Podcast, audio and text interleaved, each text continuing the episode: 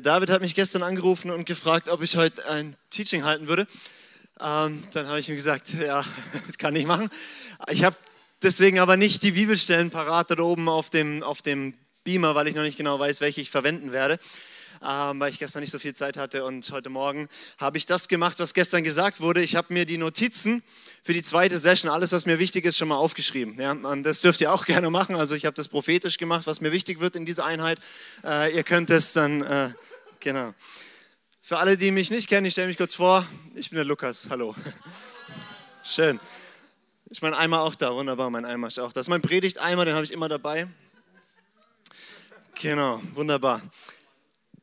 Ich werde jetzt äh, über Gebet mit euch sprechen. Ich freue mich mega. Ich leite ein Gebetshaus in St. Georgen. Das heißt, ähm, ich bin seit ein paar Jahren da ziemlich into it. Ähm, seit Juli sogar angestellt im Gebetshaus und werde fürs Beten bezahlt. Ähm das ist ziemlich cool. Und seit ein paar Jahren bin ich da äh, sehr stark involviert und ich darf euch einfach ein bisschen was weitergeben heute. Ich habe ähm, gedacht, wir machen das so in, in drei Blöcken. Den ersten Block werde ich euch ein bisschen einfach allgemein sagen, was ist eigentlich Gebet? Und der zweite Block werde ich euch ein Zeugnis erzählen von dieser Woche. Und im dritten Block bombardiere ich euch mit praktischen Dingern, so viel wie ihr aushaltet. Und dann hören wir auf, okay? Ist das gut? Ich habe am Anfang eine gute Nachricht für dich. Du kannst ein absolut erfülltes Gebetsleben haben. Sag mal zu deinem Nachbarn, du kannst ein erfülltes Gebetsleben haben. Und jetzt, und guck ihm tief in die Augen, deinem Nachbarn, und sag, ich habe Glauben für dich. Weil Gebet, das ist nichts irgendwie ganz komisch, mystisches, magisches und du brauchst so eine Sonderoffenbarung und ein paar super berufene Vollzeitchristen kriegen das hin, sondern Gebet ist was ganz Einfaches. Gebet ist Liebesbeziehung mit Gott und es gibt ganz, ganz, ganz, ganz einfache Principles, Principles ähm, Prinzipien, genau, ähm, die du umsetzen kannst in deinem Leben und du kannst es. Es ist so einfach und wenn du heute hier rausgehst, du kannst ein Gebetsleben anfangen, was mega erfüllend ist und schön ist. Ähm, herzlichen Glückwunsch, dass du da bist, genau. so gut. Ihr dürft mal aufschlagen, wenn ihr eure Bibeln dabei habt. Wenn nicht, ist nicht schlimm. Ich lese nur einen Vers vor, den schafft ihr auch so. Lukas 11. Lukas, genau, wie hieß der Prediger? Lukas 11, Vers 1. Das ist die Situation, die Jünger kommen zu Jesus. Sie sind seit drei Jahren etwa mit ihm unterwegs. Seit drei Jahren sehen sie Jesus, wie er mit Menschen umgeht, wie er Barmherzigkeit übt, wie er unglaublich freundlich ist zu ihnen und sie erträgt, wie er Wunder tut, wie er Tote aufweckt, wie er die gigantischen Sachen macht, wie er Predigten hält, die mega kraftvoll sind. Und nach drei Jahren kommen sie zu ihm und dann heißt es hier, Lukas 11, und es geschah, als er an einem Ort war und betete, also er, Jesus, da sprach, als er aufhörte, einer seiner Jünger zu ihm, Herr, lehre uns beten. Die Jünger sehen, drei Jahre haben sie Jesus erlebt und die einzige Frage, die sie ihn je gestellt haben, ist, Herr, lehre uns beten. Sie haben nie gefragt, Herr, lehre uns zu predigen. Herr, lehr uns, wie wir Seelsorge machen. Herr, lehr uns, wie wir evangelisieren. Herr, lehr uns, wie wir was auch immer machen, Dämonen austreiben und Tote aufwecken. Haben sie nie gefragt. Das Einzige, was sie je gefragt haben, ist, wir wollen so beten können wie du. Weil wir haben gesehen, deine Predigten, dein Dämon austreiben, dein, wie du mit Menschen umgehst, fließt alles daraus, dass du ein Mann bist, der in so einer Nähe mit Gott ist. Und Jesus, wir wollen das lernen von dir. Wir wollen so mit Gott, dem Vater, verbunden sein, wie wir das bei dir erleben. Und wir wollen dasselbe erleben wie bei dir, weil wenn du betest, passieren Dinge. Ich meine, das ist so herrlich. Jesus steht da, da liegt ein Toter seit vier, vier Tagen im Grab. Jesus betet und sagt, Gott, ich danke dir, dass du mich immer hörst. Lazarus, komm raus. Und Toter steht auf. Ich meine, der wusste, mein Papa hört mich. Und, und sie sind zu Jesus und haben gesagt, zeig uns, wie das geht. Wir werden so predigen, wir werden all das machen, was wir werden so leben können wie du, wenn wir gelernt haben. So eng mit Gott zu sein wie du und so zu beten, dass sich Dinge echt bewegen. Wer mag das auch? Wer? Ja? Dann bete mal ganz kurz, Herr, lehr mich beten. Wunderbar. Was hat Jesus dann gemacht? Sie haben gesagt, Herr, lehr uns beten. Jesus hat gesagt, okay, gut. Wenn ihr betet, dann betet so. Vater unser im Himmel. Geheiligt werde dein Name und so weiter. Ihr, ihr kennt das Vater unser, ja? Aber das Vater unser ist mehr als so ein Gebet, was uns gegeben hat, damit wir das alle im Chor beten können, was auch schön ist. Aber eigentlich ist es ein Schlüssel für, wie Jesus gebetet hat. Und das Vater unser beginnt mit Vater unser, genau. Wunderbar. Ja, einer hat aufgepasst. Vater unser im Himmel. Jesus sagt, Gebet beginnt mit Gott. Gebet beginnt nicht mit dir, nicht mit deinem Problem, nicht mit deinem Umfeld. Gebet beginnt mit Gott. Gebet beginnt, wenn du siehst, wie ist dieser Gott, mit dem ich spreche? Wer ist da das Gegenüber? Weil Gebet ist nicht etwas, was du tust, es ist eine Person, die du triffst. Das Ziel von Gebet ist auch nie, nie, dass sich Dinge verändern. In erster Linie, das Ziel von Gebet ist immer, dass du eine Person, dass du eine Person begegnest. Und deswegen fängt Jesus an und sagt, wenn ihr betet, das erste, was ihr braucht, ihr braucht eine Offenbarung, Vater. Weil dieser Gott, der dort im Himmel ist, dieser unendlich große Schöpfer, ist dein Daddy. Wenn Jesus dein Retter ist, dann ist er dein Daddy. Papa heißt Daddy, genau, noch Übersetzung hier. Ähm, Papa, ja. Er ist dein Papa, er ist dein himmlischer Daddy, er ist dein Vater. Und jetzt weiß ich nicht, was das bei dir auslöst, wenn du hörst, Gott ist dein Vater. Für manche ist es erst ja und für manche ist es oh nein. Ich weiß nicht, was du für einen Vater hast oder hattest.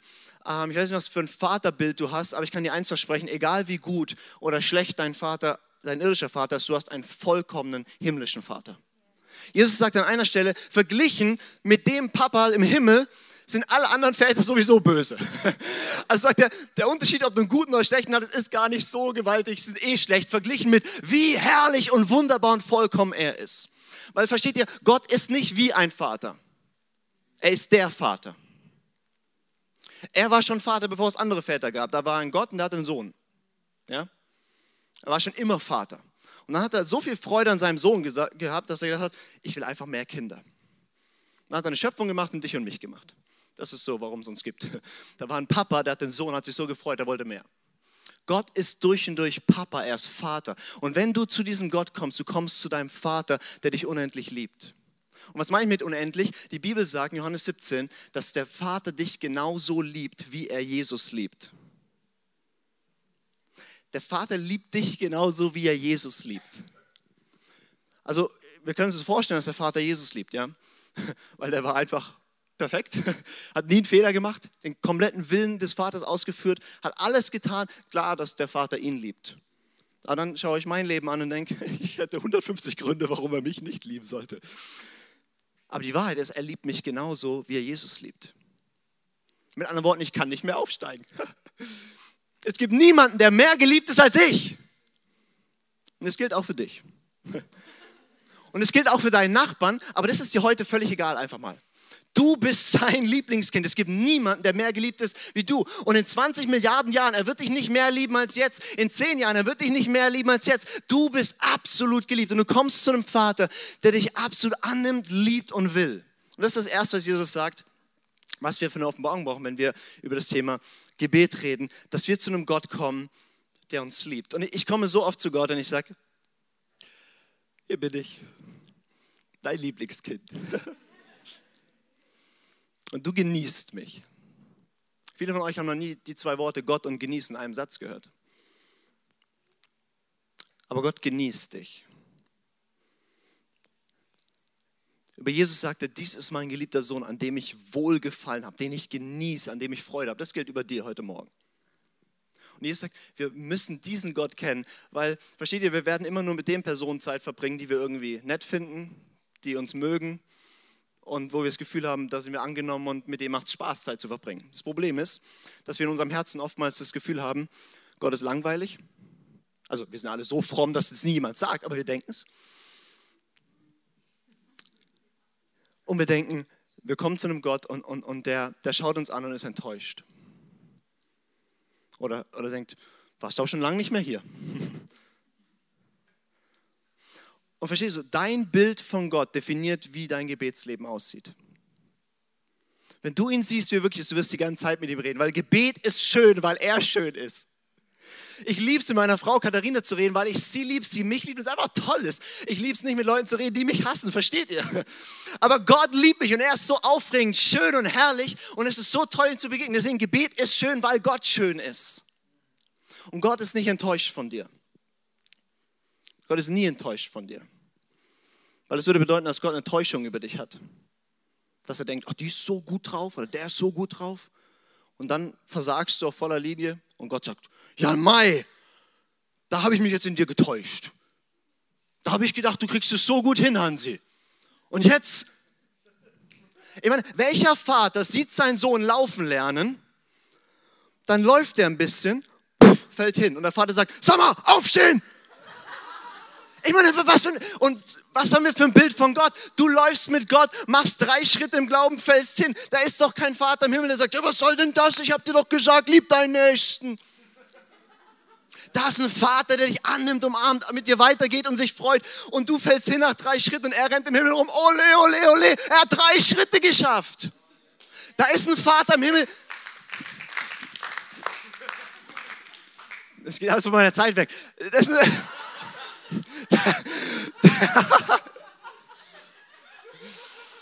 da ist ein Vater im Himmel, der singt ein Lied über dich. Und das ist nicht in Moll, das ist nicht so, oh, da unten ist er. Sondern das ist ein Freudenlied, der, der ist im Himmel. Versteht, die da oben kennen mich, wisst ihr warum? Weil von was das Herz voll ist, davon geht der Mund über. Mein Vater im Himmel redet die ganze Zeit von mir. Und von dir. Verstehst du, wenn du das Standing hast vor Gott, wenn du weißt, wie er über dich fühlt und es macht Spaß zu beten. Aber Jesus, ich sollte heute noch ein bisschen über Fürbitte reden, deswegen gehen wir noch ein bisschen weiter. Jesus sagt nicht nur Vater, er sagt Vater unserem Himmel. Dieser Papa, der, der dich liebt, der dich versteht, der bei dir ist, der, der unendlich voller Gefühl und Freude ist für dich. Das ist der, der im Himmel thront.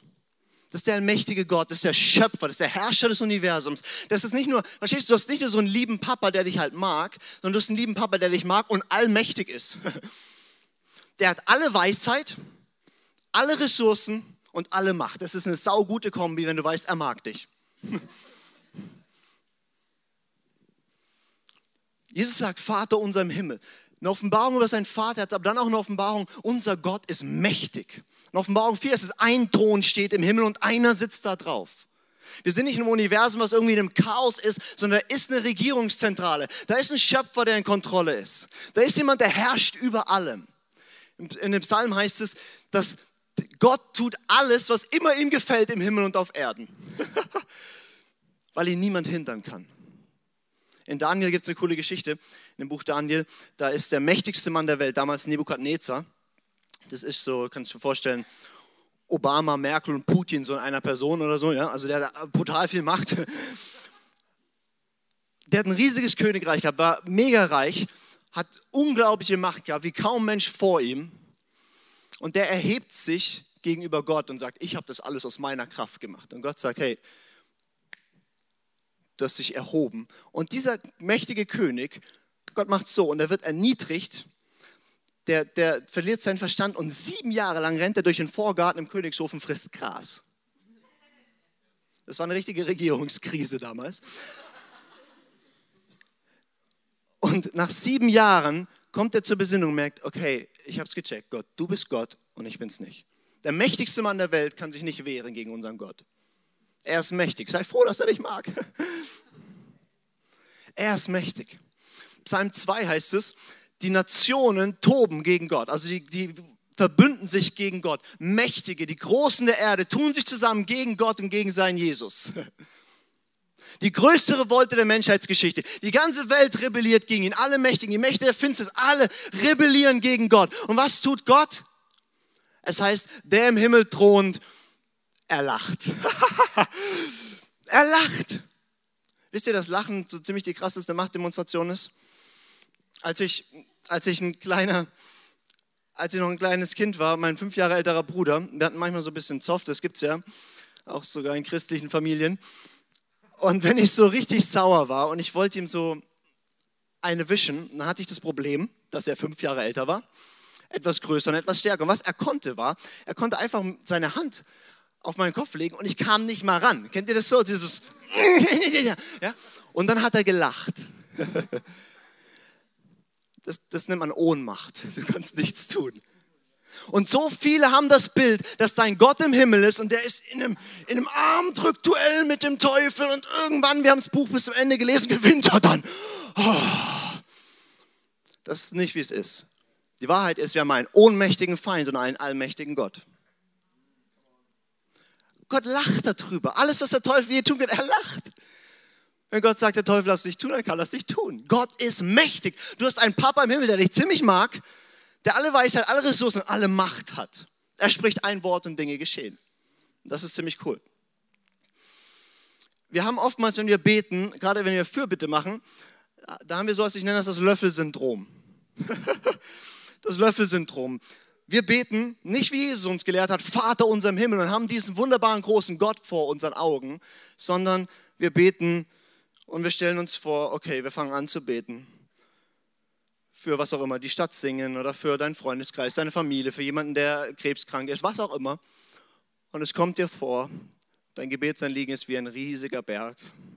Und du stehst vor diesem Mount Everest und dann sagst du, jetzt hilft halt nur noch beten. Und dein Gebet fühlt sich an, oh Gott, ich weiß gar nicht, wo ich anfangen soll. Das Problem ist so groß. Aber ich bete halt mal. Und jedes Gebet fühlt sich an, als würdest du einen kleinen Löffel nehmen und trägst ihn ab und betest, oh Gott, und ich bete, dass du was tust, dass dann singen sich ganz viele Leute bekehren und so weiter. Und, und, und dann, Mount Everest noch nicht viel kleiner geworden, ja, fängst du wieder an zu beten. Und das, so fühlt sich bei vielen Leuten das Gebetsleben an, einzig und allein, weil sie absolut eine irdische Perspektive haben. Weil wir die Perspektive haben, da ist ein großer Teufel, große Probleme, böse Menschen und alles ist schlecht und ich stehe mit dem Löffel da. Aber wisst ihr, was die himmlische Perspektive ist? Es ist nicht das Löffelgebet. Die himmlische Perspektive ist in Jesaja 40. Da ist es, dass Gott ein Gott ist, der thront über dem Erdkreis. Also ich stelle mir das so gern vor, wenn wir hier am Morgen Lobpreis machen und wir singen, Gott komm und füll diesen Raum oder sowas, ja. Ich stelle mir das gerne vor, wie Gott auf seinem Thron sitzt, so das Universum in seiner Hand hält, legt er da ab und sagt, okay, ich soll kommen. Okay, sucht er erstmal unsere Galaxie und dann, ah ja, die Milchstraße und so weiter und da unser Sonnensystem, Planet Erde. Europa, Deutschland, ich weiß ja, wo sind wir hier? Bondorf. Bondorf, ein bisschen außerhalb, völlig in einem Tal, schattig, da und da ist der Lukas. Und wir denken, Gott ist irritiert, weil da so ein Atheist steht.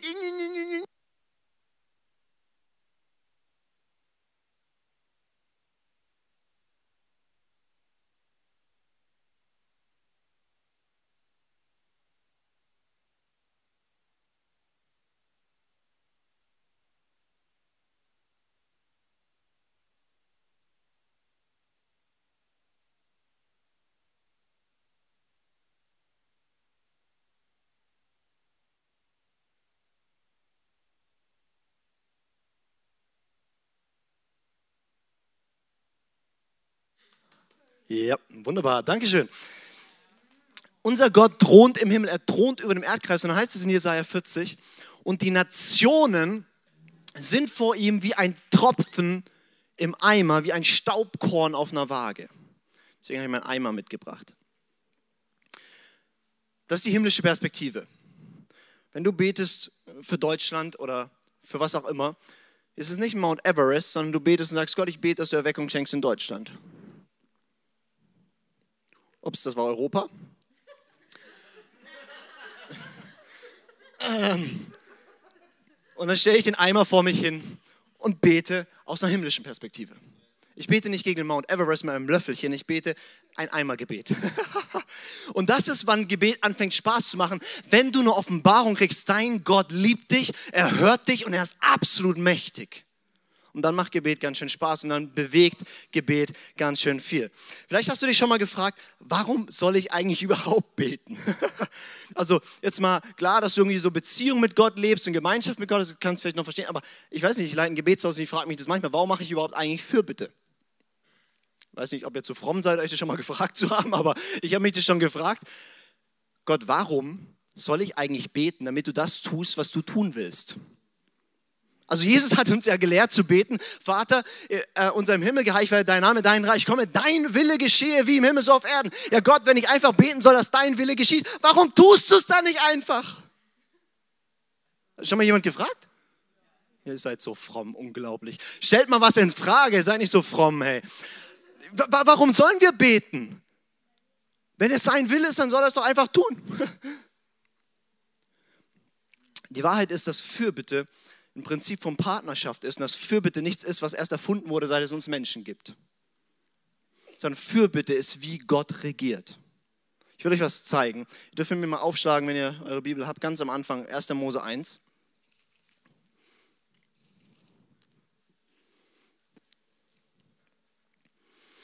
1. Mose 1. Die ersten Verse in der Bibel. Da heißt es, im Anfang schuf Gott den Himmel und die Erde. Und die Erde war wüst und leer und Finsternis war über der Tiefe und der Geist Gottes schwebte über dem Wasser. Und Gott sprach, es werde Licht und es wurde Licht. Jetzt fragst du dich, was hat das mit Fürbitte zu tun? Alles. Das ist, wie Fürbitte ist. Das ist, wie Fürbitte funktioniert. So regiert Gott. Da ist Gott der Vater im Himmel. In seinem Herzen ist diese, dieser, dieser Plan, dieser Wunsch, diese Sehnsucht. Er möchte einen wunderbaren Planeten schaffen, Menschen schaffen, als sein Gegenüber, die ihn lieben und in einer innigen Beziehung mit ihm leben. Das ist im Herzen des Vaters. Und da ist dann die Erde, da heißt es, sie ist wüst und leer und da ist überall Finsternis. Ein großes Tohuwabo. Ein großes Durcheinander, absolutes Chaos. Und der Geist Gottes schwebt über diesem Chaos, schwebt über dieser Finsternis, schwebt über diesem Ganzen. Und was passiert? Jesus, das Wort. Gott spricht, es werde Licht. Es wird Licht. Das ist jedes Mal, wenn du für irgendetwas betest, das ist Fürbitte. Fürbitte ist, du kommst an sein Herz, du erkennst, was ist sein Wille, was ist seine Sehnsucht, was hat er vor, was will er tun. Und egal, wie groß die Finsternis ist, für die du betest, oder wie groß das Chaos, der Heilige Geist ist schon da. Und er brütet darüber, und er wirkt darüber, und er wartet nur drauf, dass er freigelassen wird, dass in Aktion kommen kann. Jedes Mal, wenn ich bete, ich stelle mir das so gern vor, wie der Geist Gottes jetzt gerade über der Person, über diesem Volk oder in dieser Finsternis oder in der Drogenszene oder wo auch immer, dass er gerade da ist. Und wenn ich spreche, wenn ich bete, Gott, brich hindurch und zeig ihm deine Liebe, dann geschieht etwas, weil er da ist.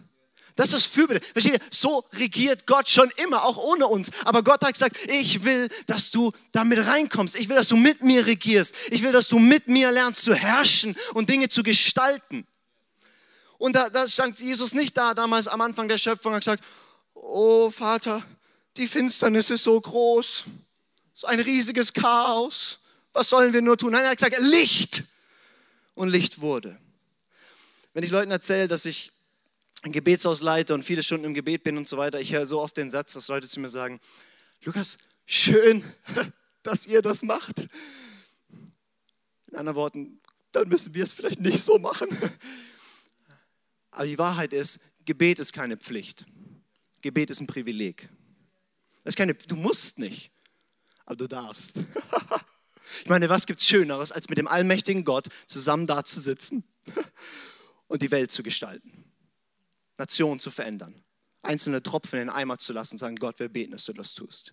Und verstehst du, dass dein Freundeskreis angerührt wird? Dass in deiner Stadt was passiert? Dass die Nation verändert wird? Erwarte einfach nur darauf, dass ein paar dastehen sagen, Licht.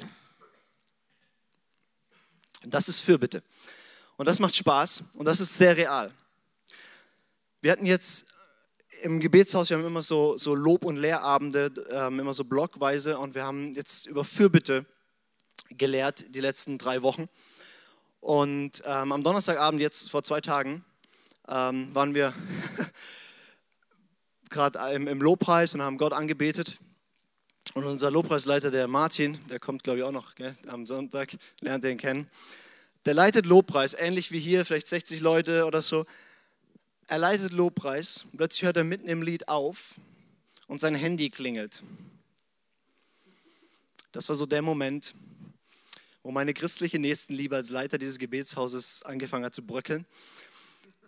Und dann holt er sein Handy raus im Lobpreis. 60 Augenpaare starren ihn an, Totenstille in diesem Raum. Und er geht ran. Das war der Moment, wo ich mir vorstelle, das Gespräch nachher mit Martin. Martin, falls du irgendetwas gedacht hast, was hast du gedacht? Er geht ran im Lobpreis, als Lobpreisleiter. Alle gucken. Er geht ran und sagt, ah, hallo Eli, ich dachte, du spielst mit Cajon heute.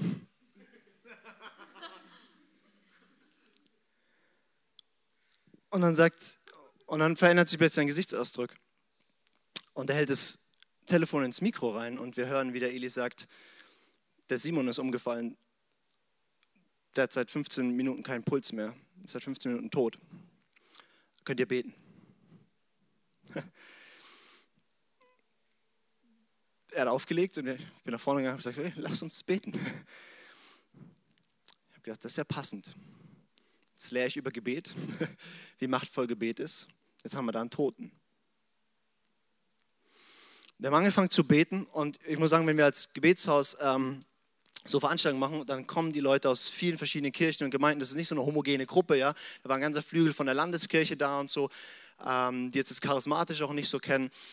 Also war eine richtig interessante Gruppe. Seine Tante sah eine Reihe hinter mir, also von dem Simon, der gerade im Scherben lag oder tot war oder wie auch immer, ähm, war eine Reihe hinter mir. Die waren natürlich auch etwas geschockt. Ähm, wir haben angefangen zu beten im ganzen Raum einfach gebetet. Ich habe das Mikro vorne gesagt, wir machen das Mikro auf, wer einen Impuls hat, wer ein Gebet hat, darf gerne nach vorne kommen. Einzelne kamen, haben gebetet, haben Dinge proklamiert. Und äh, dann habe ich einfach den Impuls gehabt, hey, lasst uns, lasst uns alle zusammen, alle, die das können und kennen, lasst uns einfach zusammen in Sprachen beten und singen, einfach laut jetzt, ja. Und ich wusste, manche kennen das nicht, aber es war egal einfach. Es ging gerade um Leben und Tod. ähm, also haben wir angefangen zu singen und zu beten in Sprachen. Und äh, es war ziemlich intensiv. Und plötzlich kommt die Mareike nach vorne. Ich weiß nicht, manche kennen die, vielleicht so eine rothaarige, zierliche äh, Lobpreisleiterin bei uns auch. Und ähm, genau, von Singen, äh, von Villingen kennen die manche. Die kommt nach vorne und sie sagt, sie hatte gerade den Eindruck, dass Jesus so dasteht wie diese Freiheitsstatue mit diesem, mit diesem Feuer in der Hand. Und solange sein Arm oben ist, wird Leben in ihm bleiben. Und dann habe ich gesagt, okay, Mareike, bet, bet es aus, proklamier das. Ja. Na, die Mareike angefangen zu beten. Und in dem Moment, wo sie angefangen hat zu beten, ist einfach der Geist des Flehens über diesen Raum gefallen. Ich weiß nicht, ob ihr das kennt, aber auf einmal, der Raum war gefüllt mit dem Geist des Gebets.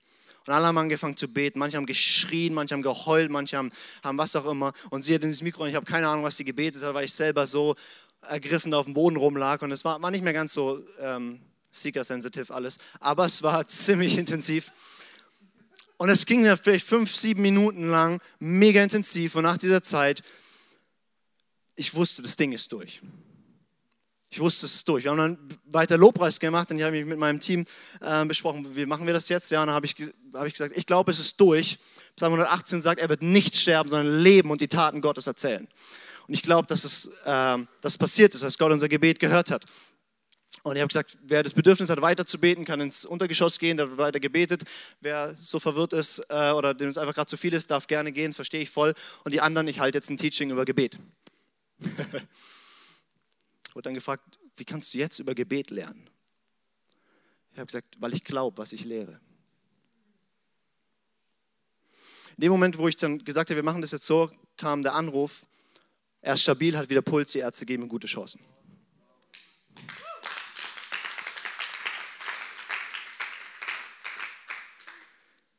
Die Leute haben wahrscheinlich mehr gelernt in diesen 20 Minuten über Gebet als in meinen drei Stunden Teachings wahrscheinlich, weil sie erlebt haben, unser Gott hört. Und es war, ich habe selten bisher so erlebt, wo ich wusste, es geht jetzt um Leben und Tod.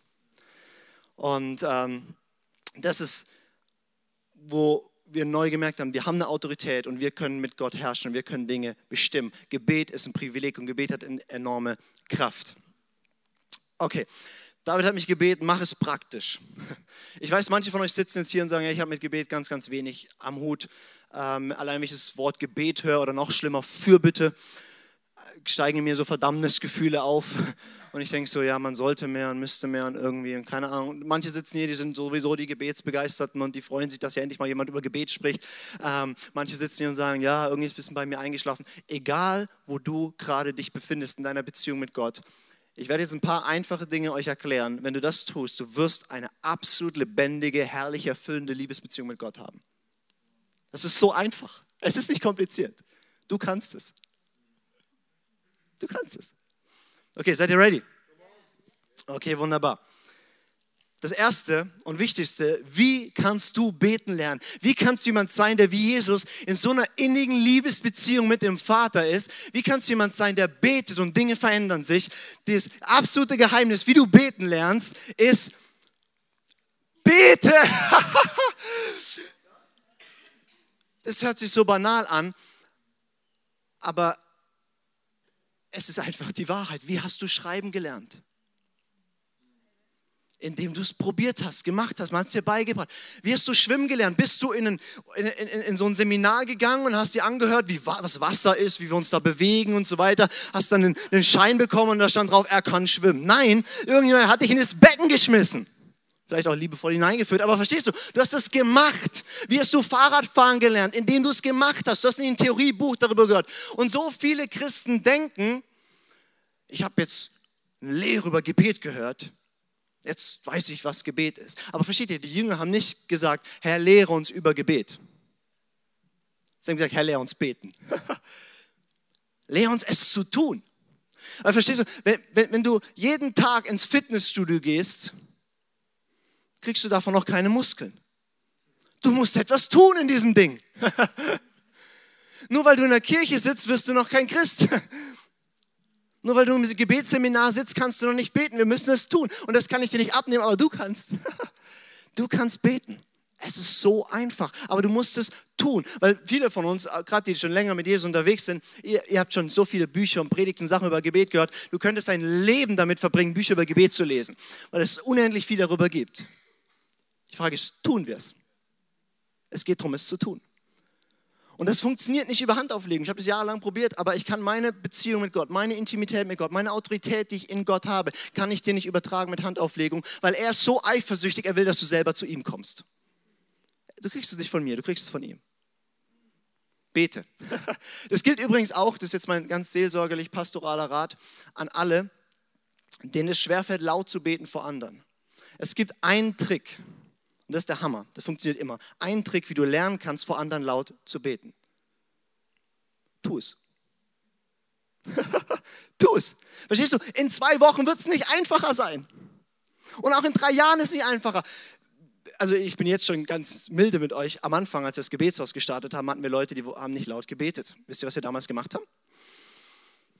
Wir haben die Session angefangen und dann haben wir noch gesagt, bevor wir den ersten Akkord gespielt haben, du bist heute Gebetsleiter und haben angefangen. Dann hatte die Person 20 Minuten Zeit, sich noch einzustellen, nicht nur zu beten, sondern das Ding zu leiten. Das, da war ich noch nicht ganz so pastoral, jetzt bin ich ganz pastoral. Bete! Such dir jemanden, den du vertraust, wo du sagst, hey, mir fällt es schwer, laut zu beten. Und das ist okay. Das ist absolut okay. Aber tu es, weil es ist so wertvoll, miteinander laut zu beten, wenn du das lernst. Und du lernst es, indem du es tust. Es ist wirklich so einfach. Und, und tu es. Das ist mein ganz pastoraler Rat.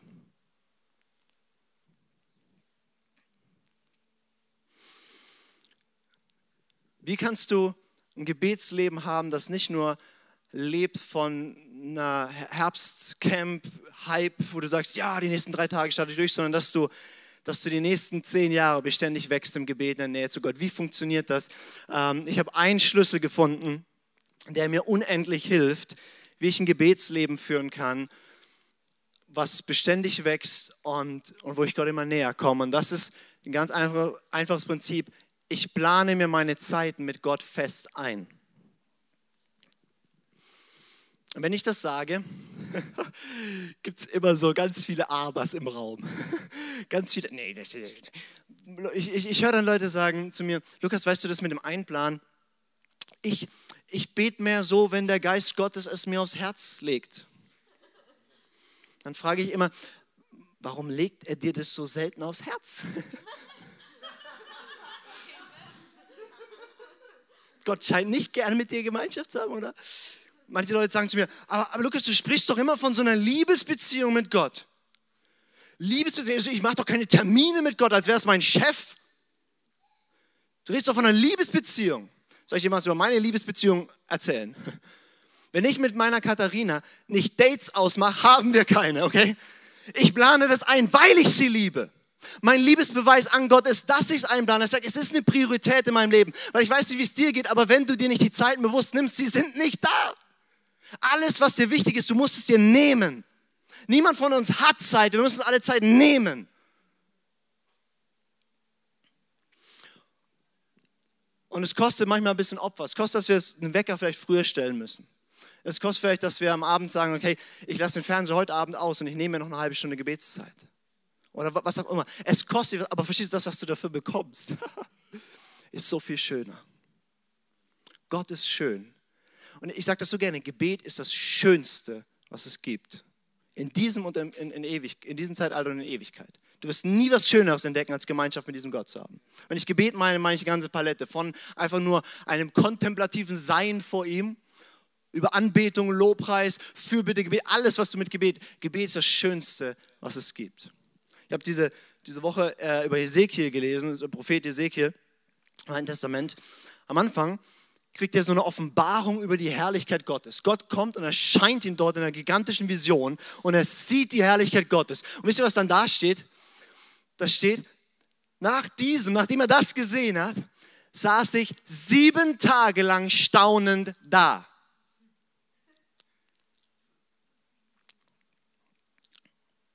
Nicht sieben Sekunden, sieben Tage.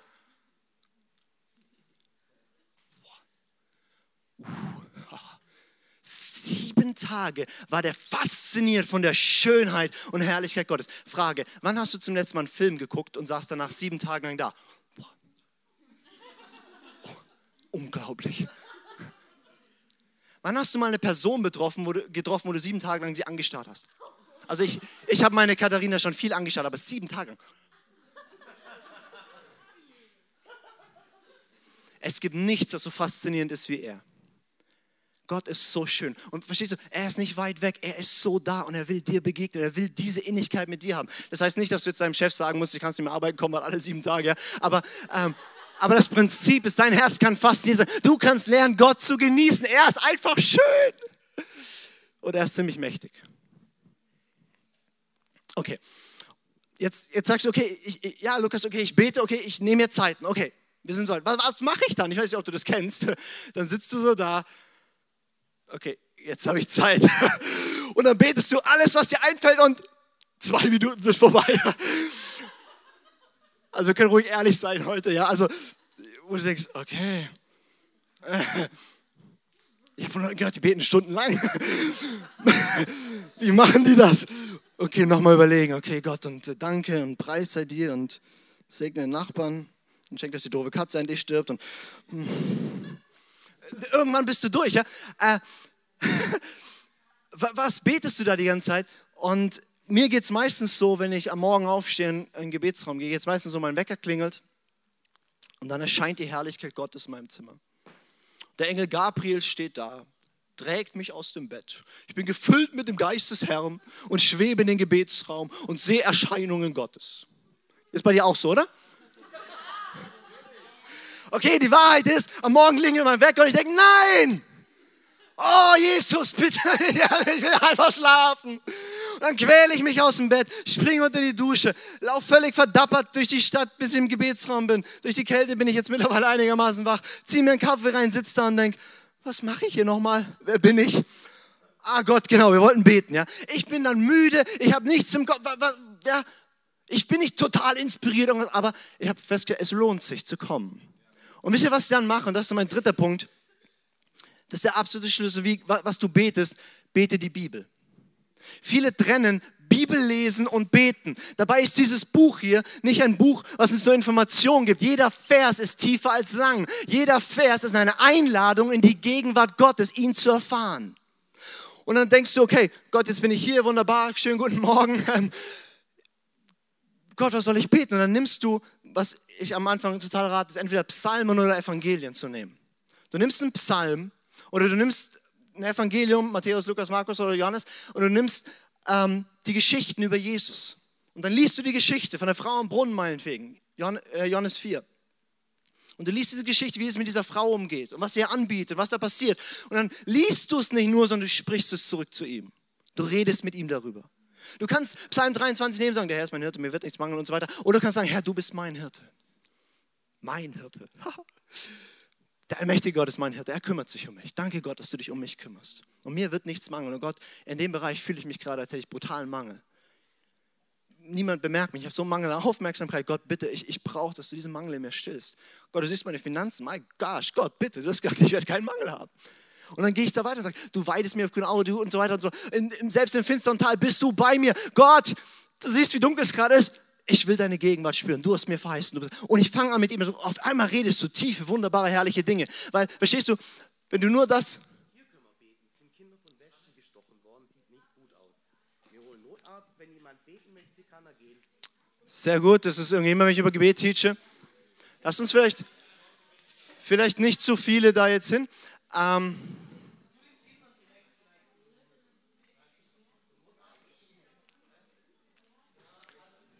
Okay, das scheint irgendwie die neue Methode des Herrn zu sein. Ähm, lass uns mal gemeinsam aufstehen. Und einfach da, wo du bist, fang mal an zu beten für die Kinder. Äh, haben es alle mitbekommen, da wurden Kinder von Wespen gestochen, der Notarzt auf dem Weg. Lass uns einfach beten, da wo du gerade bist.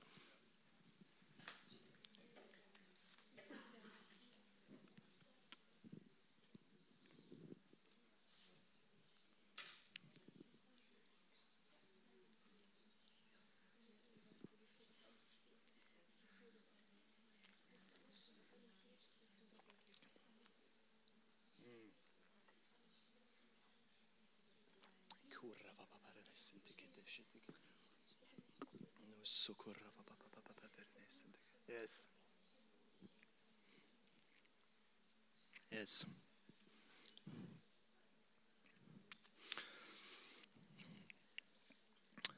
Yes. Vater, wir danken dir, dass, dass du in Kontrolle bist und dass du bei diesen Kindern bist. Gott, wir danken dir, dass du sie in deiner Hand hältst und wir befehlen sie dir an und sagen, Gott, wo wir jetzt nichts tun können, deine Möglichkeiten sind absolut unbegrenzt und wir beten, dass du deine Macht jetzt da drin zeigst. Ich bete, Herr Geist, dass du wirkst jetzt an diesen Kids, Herr, dass du ihnen, ihnen beichtest. Du siehst, was immer sie brauchen, was mit ihrem Körper gerade passiert, was auch mit ihrer Seele gerade passiert. Wir sprechen da jetzt Schutz aus und wirklich eine verschlossene Tür für alles Böse, alle Angst, alles Negative. Und wir sprechen deinen Frieden in diese Situation. Gott, auch über Eltern jetzt, über denen, die drumherum sind, über den Ärzten, Sanitätern. Erste Hilfe.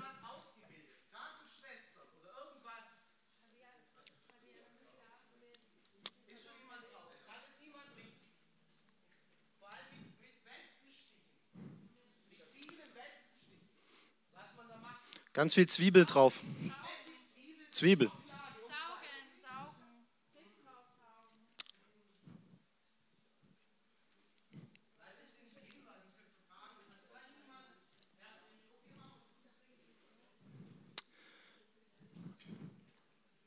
Gott, wir beten, dass der, die Ärzte gut durchkommen jetzt, dass Friede reinkommt jetzt.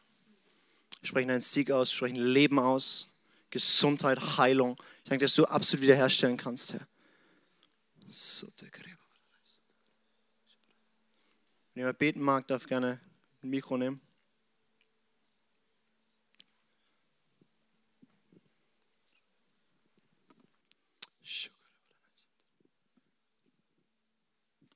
Lass uns wirklich den Himmel bestürmen. Wir wollen jetzt ein bisschen Musik anmachen oder er spielt und traut euch laut zu beten. Wir wollen den Himmel bestürmen. Und ich möchte einfach jetzt nochmal anfangen. Hey, Gott, du bist so mächtig, du bist groß und wir haben gehört, dass, ja, was du kannst und du, du möchtest deine, deine Allmacht zeigen jetzt bei den Kindern, Herr. In Jesu Namen beten wir wirklich, dass die Kinder geheilt werden, dass nichts, ja, nichts an der Seele und nichts am Körper hängen bleibt. Wir wollen wirklich deine Allmacht aussprechen, deine Kraft als zur Heilung, Herr. Und wir wollen wirklich im Gebet zusammenstehen und dich anflehen, dass da nichts passiert.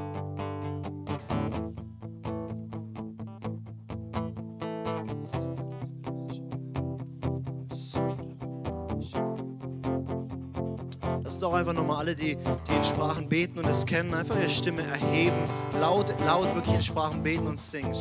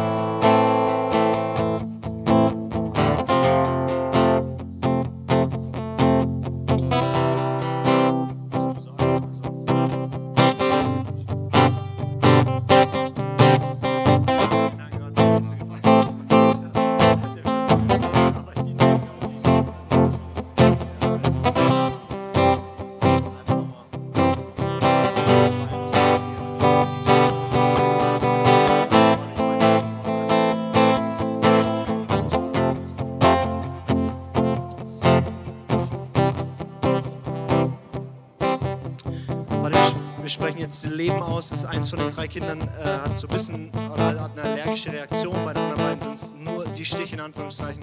Ähm, grad, auch gerade wegen dieser allergischen Reaktion reinbeten, dass, dass Gott diesen Körper anrührt.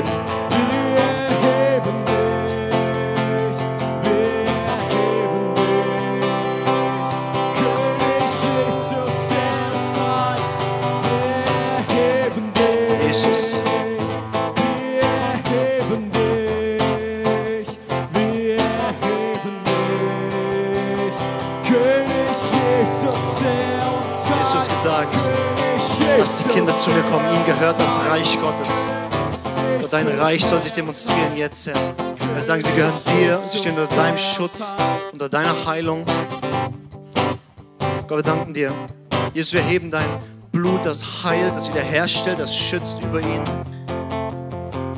Wir sagen in Jesu Namen, Erlösung von allem Bösen. Wir danken dir. Wir heben dich. Wir heben dich. Lass uns einfach ein paar Mal gemeinsam singen, diesen Chorus. Wir heben dich. König Jesus, der uns heilt. Wir heben dich.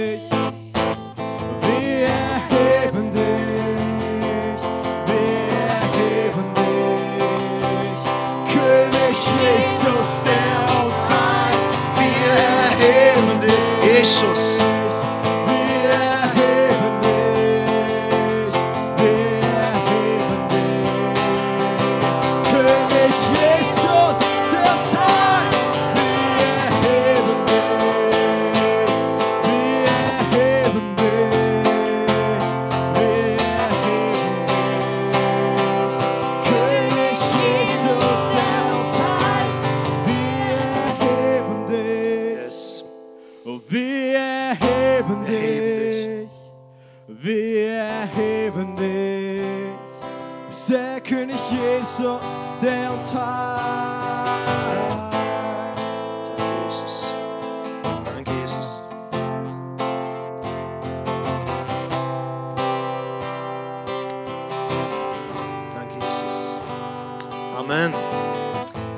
Fürs Beten. Mitstehen. Ich würde es einfach ähm, so machen für alle, die gerne weiter beten wollen, dass die vielleicht mit irgendjemandem mitgehen. Wer würde beten wollen? Ja, dann äh, Johanna, gell? Ja, dann einfach mit Johanna mitgehen, für alle, die auf dem Herzen haben, weiter zu beten. Für die, die sagen, das ist jetzt gerade alles irgendwie, ich brauche jetzt meine Ruhe, völlig in Ordnung. Ähm, such dir deine Ruhe. Ähm, alle anderen, ich würde jetzt weiter teachen. Danke euch.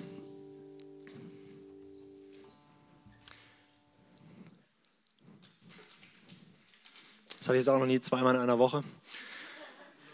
Immer wenn ich über Gebet spreche, ähm, kommen die Notfälle. Okay.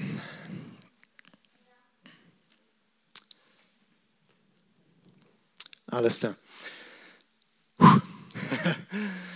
Gehen wir weiter. Wunderbar. Wir waren hier bei Bibelbeten. Ähm, könnt ihr euch noch erinnern, über was wir gesprochen haben? Okay. Ähm, dass wir lernen können, was können wir eigentlich dort beten? Das Geheimnis ist, wir sprechen sein Wort zu ihm zurück, weil das Ding ist, es geht nicht nur darum, dass du Bibelverse kennst oder Geschichten kennst, das Ding geht, dass sie dich kennen, dass du diesem Gott da drin begegnest. Und diese Bibelverse, diese Bibelstellen sind Einladung für dich, Gott zu begegnen. Jeder Psalm, jeder Vers, ähm, jeder, jedes Evangelium, jeder Text ist eine Einladung, Jesus zu begegnen. Wenn Jesus Bartimäus begegnet, du kannst Bartimäus sein. Du kannst Zachäus sein.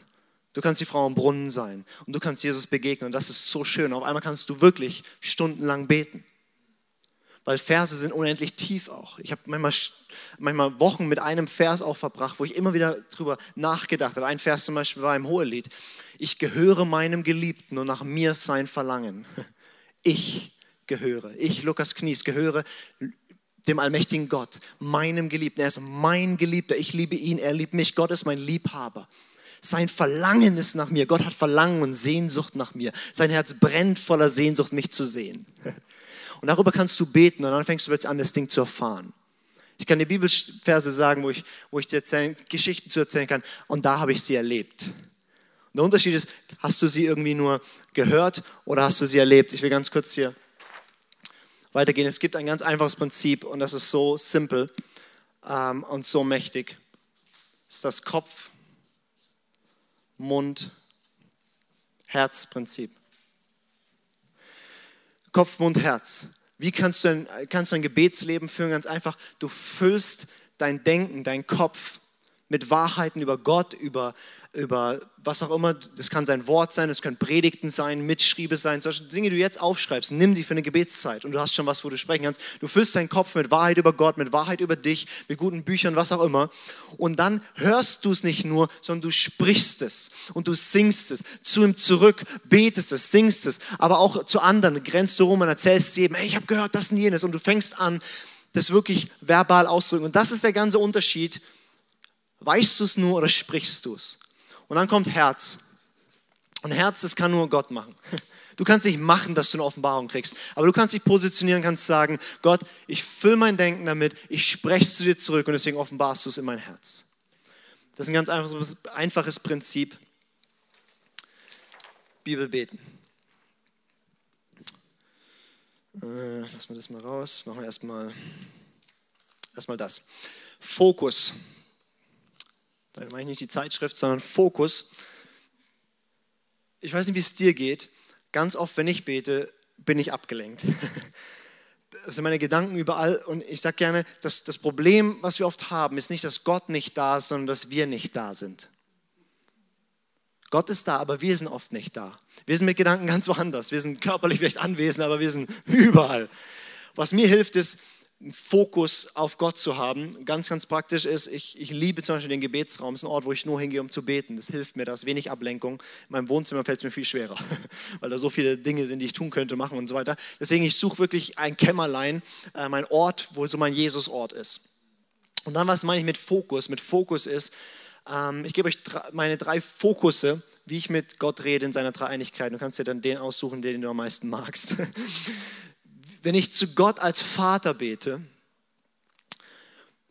dann bete ich zu dem, der auf dem Thron sitzt. Und ich habe zwei Bibelstellen im Kopf. Das eine ist Lukas 15, die Geschichte, wie der, wie der Vater den verlorenen Sohn empfängt.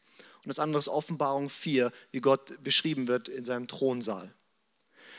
Und der Thronsaal Gottes ist in meinem Kopf schon eine absolut klare, feste Vorstellung, weil ich schon hunderte Male im Gebet da stand und ich bete zu ihm. Ich fokussiere meine Gedanken, meine Fantasie auf ihn. Und wisst ihr, was mir dabei hilft? Ich rede wirklich mit jemandem. Und meine Gedanken können nicht abwandern, weil ich bin darauf konzentriert, ihn anzuschauen. Und du musst keine Angst haben, dass deine Fantasie oder Vorstellung davon vielleicht nicht hundertprozentig so ist, wie es tatsächlich im, im Thronsaal ist. Das ist nicht schlimm, aber es hilft dir, ähm, Gott da drin zu erleben. Das heißt, nimm Offenbarung 4, lese es mal ganz langsam für dich durch und fang an, es dir vorzustellen. Da ist ein Thron, der steht im Himmel. Da sind 24 Throne rumrum, da sind sieben Feuerfackeln, da ist ein gläsernes Meer, da sind Engel und so weiter. Wird alles sehr detailliert beschrieben. Das hilft uns. Wir können mit dem reden, der da sitzt. Und das hilft mir absolut, wenn ich bete, Vater, und ich habe jemanden vor Augen. Ich bete nicht aber in den Raum, Vater, sondern ich bete, rede mit jemandem, der da ist. Weil der Thronsaal Gottes ist absolut real. Okay. Der Thronsaal Gottes ist genauso real wie dieser Ort. Und jedes Mal, wenn du betest, Vater unserem Himmel, du stehst vor diesem Thron. Das Zweite, wie ich mit Jesus rede, wenn ich zu Jesus bete, dann stelle ich mir gerne vor, dass er mir einfach gegenübersteht oder sitzt wahlweise. Und er schaut mich an. Ich, ich liebe es, meine Gebetszeiten zu beginnen. Einfach, ich sitze da und Jesus steht da und wir schauen uns an. Und das ist kein mystischer Vorgang, ich nenne einfach Fantasie. Empowered by Holy Spirit.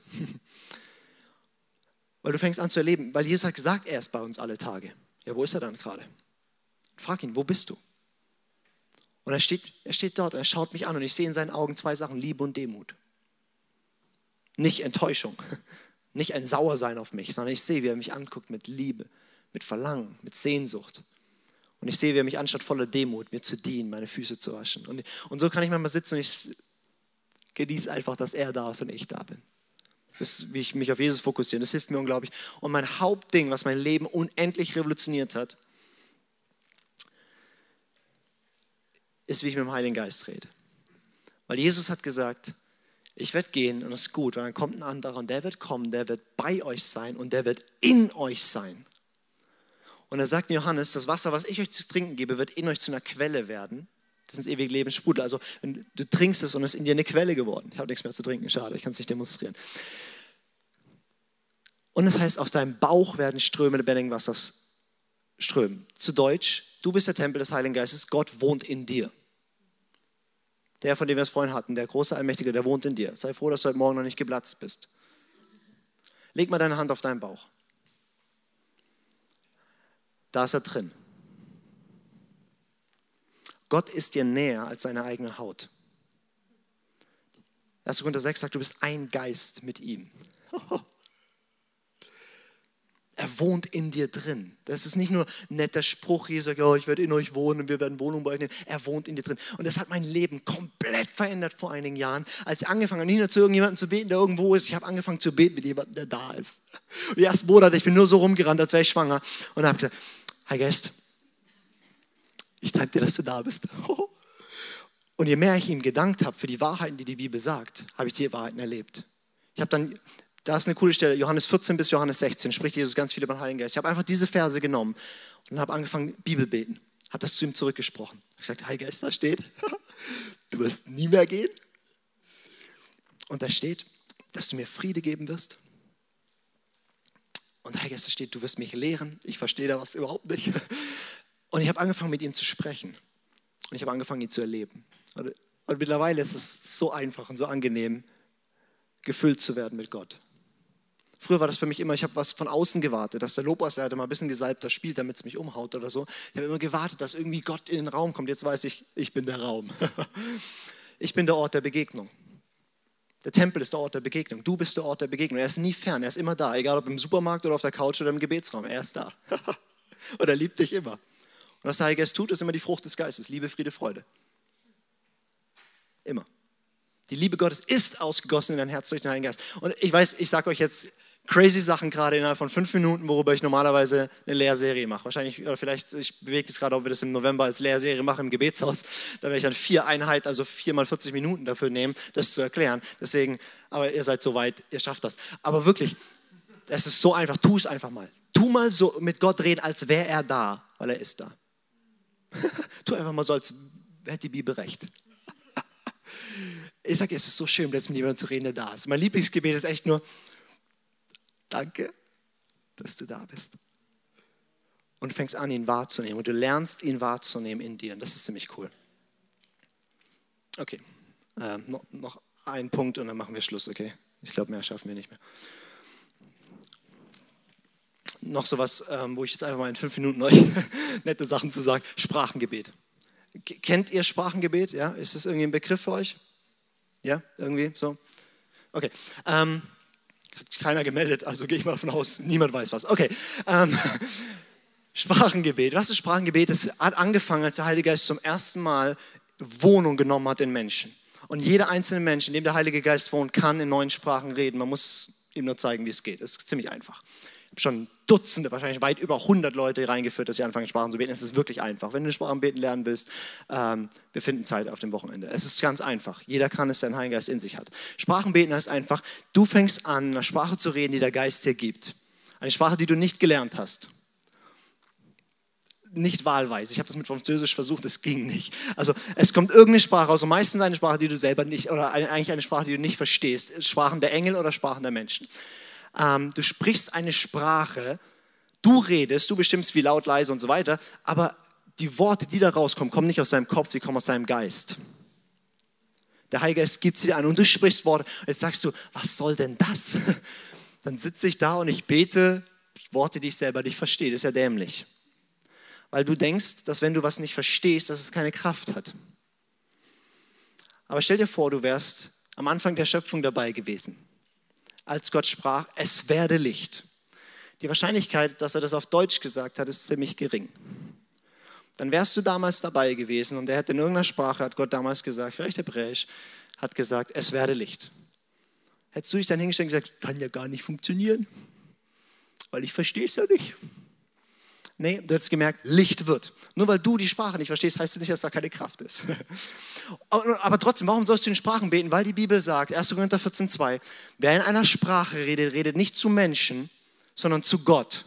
Weil niemand versteht ihn. Und im Geist redet er Geheimnisse mit Gott. Geheimnisse mit Gott. Und dann äh, drei Verse weiter heißt es, weil wer in einer Sprache redet, der baut sich selbst auf, der ermutigt sich selbst, der stärkt sich selbst. Du bist kein Opfer von Entmutigung, von frustriert sein, sondern du hast Sprachengebet und kannst es zu ihm beten. Und die Wirkung ist, dass du den Preis lobst und weiter, aber die Wirkung ist, dass es dich aufbaut. Und ich, ich, ich denke so oft, ich bin, mein, mein geistiges Leben ist manchmal wie so ein Akku und ich merke richtig, wenn ich viele Sprachen bete, mein Akku ist voll.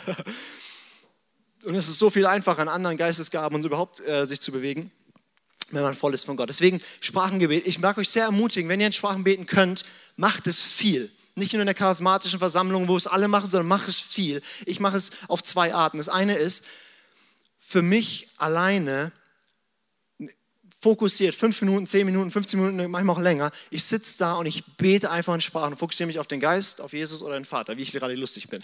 Und dann spreche ich mit ihm in Sprachen. Ich verstehe kein Wort, aber ich lege da mein ganzes Herz rein, meine ganze Emotion, mein ganzes Sein und ich fange an zu beten.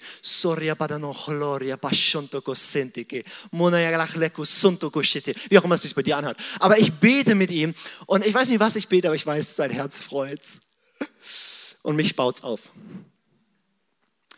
Und das mache ich fokussiert. Aber was ich auch mache, ist, Sprachengebet ist so toll, weil du brauchst deinen Kopf nicht für. Paulus sagt, ähm, ich bete mehr in Sprachen als ihr alle.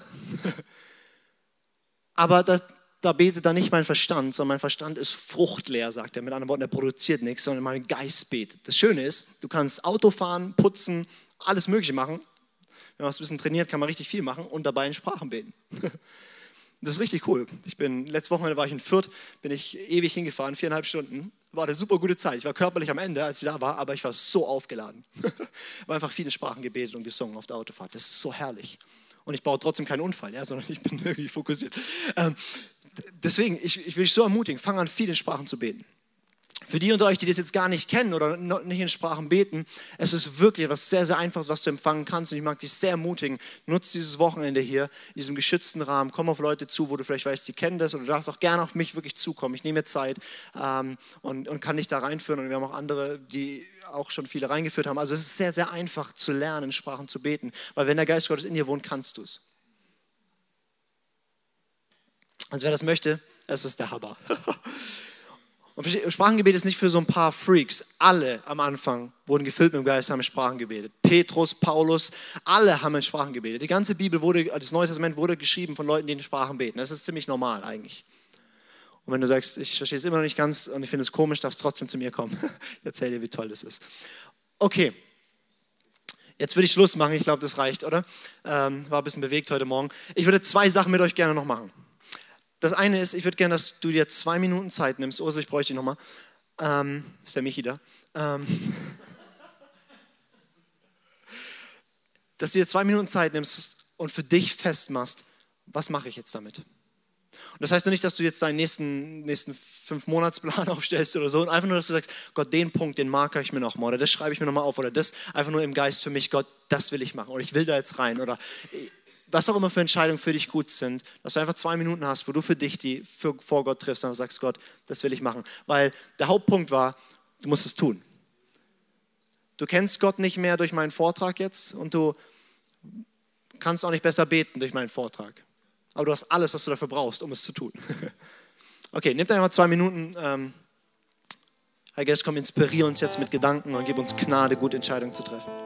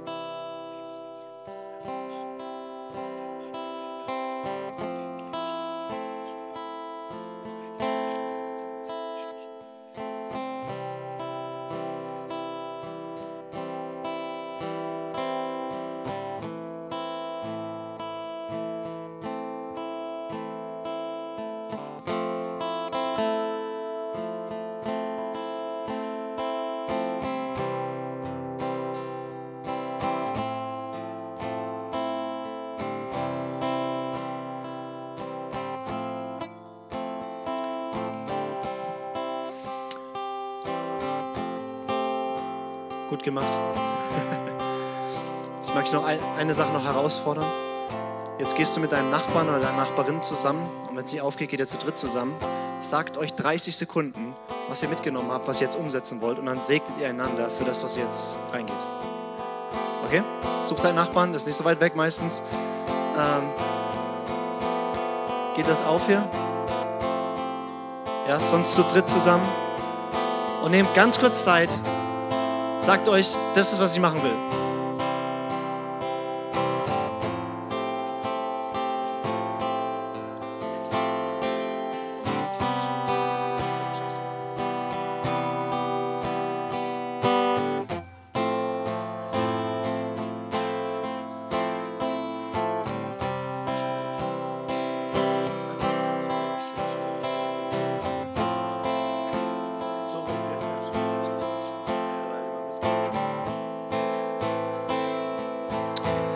Okay, jetzt in den Betmodus gehen. Austauschmodus ist gut. Jetzt in den Betmodus. Segnet euch füreinander, ähm, sorry, füreinander einfach, dass Gott wirklich Gnade schenkt, jetzt Schritte zu gehen, wirklich das umzusetzen.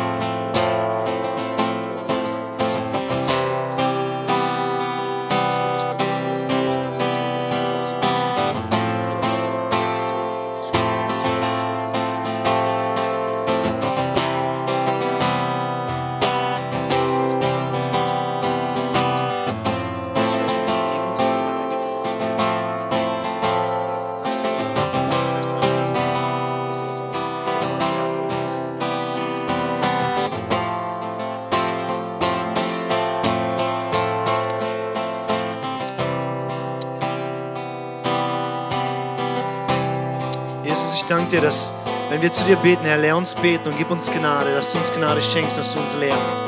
Ich danke, dass über jedem von uns möglich ist, den nächsten Schritt zu gehen, egal wo wir gerade stehen. Wie dass du echt Gnade freisetzt, Freude freisetzt, Frieden freisetzt. Ich danke dir dafür. Amen. Dankeschön. Noch eine letzte Sache und dann verschwinde ich. Überall, wo ich zurzeit predige und über Gebet lehre, bringe ich dieses Buch mit. Von Mike Bickel, Im Gebet wachsen. Es gibt unendlich viel gute Literatur und auch schlechte Literatur über Gebet. Aber dieses Buch ist das Beste, was es gibt auf der ganzen Welt über Gebet neben der Bibel.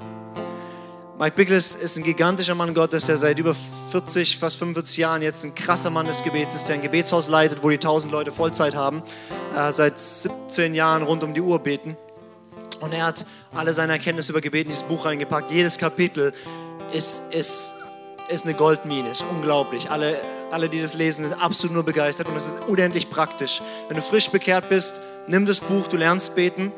Wenn du seit 40 Jahren mit diesem unterwegs bist, du kannst unendlich viel lernen. Das ist der Hammer, dieses Ding. Und ich kriege kein Geld dafür, das zu vermarkten. Ich bin echt überzeugt, okay? ähm, ich sollte Geld dafür kriegen, ich hätte keine Finanzprobleme mehr. Wirklich, dieses Buch ist der absolute Hammer. Wenn du sagst, ich will ein Leben des Gebets lernen, da ist so viel drin, es ist so gut, es ist so praktisch, hilft dermaßen. Mike Bickel im Gebet wachsen. Ähm, kauft euch das. Ähm, wo ist Emanuel? draußen. Oder wollen wir erst ein Lied? Ich weiß nicht mehr. Die Leitung hat uns leider verlassen.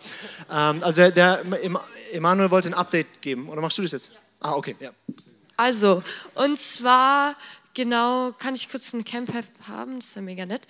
Ähm, es geht nachher gleich mit den... Hat irgendjemand hier zufällig die Phenestil-Tröpfchen? Die Tröpfchen, Phenestil. Hat irgendjemand von hier zufällig mit reingenommen oder irgendwas, der draußen war? Könntest du die vielleicht holen oder wäre das möglich? Das ist ja super. Also ganz kurz Update. Da wurden ein paar Kinder von Wespen gestochen, manche mehr, manche weniger. Bei ein paar ist schon Entwarnung, ein paar sind gerade noch in Behandlung, aber es ist jetzt auch nicht. Okay, wir haben die Tropfen. Genau, ähm, es ist jetzt, glaube ich, nichts lebensbedrohliches, aber es wird halt geguckt, ob die Kinder mit müssen oder nicht. Also vielen Dank für eure Gebete. Sehr cool. Der Paddy hatte einfach noch den, den Impuls, wirklich, äh, wir haben vorhin gesungen, das Lied Du bist gut, ähm, egal was passiert, äh, auch wenn der Regen fällt oder die Sonne scheint. Ähm, und wir haben einfach gesagt, Gott, du bist gut. Und Gott ist auch gut in solchen Situationen. Und Paddy hat es einfach auf dem Herzen gehabt, dass wir das nochmal festmachen und einfach sagen, Gott, auch wenn sowas passiert, wo wir sagen, Gott, warum muss das sein? Ja? Du hast immer die Wahl, anzuklagen oder anzubeten. Du kannst immer anklagen oder anbeten. Du kannst sagen, Gott, warum hast du nicht verhindert? Oder kannst sagen, Gott, danke, dass du immer noch gut bist und dass du in Kontrolle bist. Deswegen lass uns noch ein letztes Lied singen. Vielleicht kann die Band ihn unterstützen, die übrig gebliebenen. ähm, genau, und einfach Gott nochmal die Ehre geben. Und dann gibt es die Infos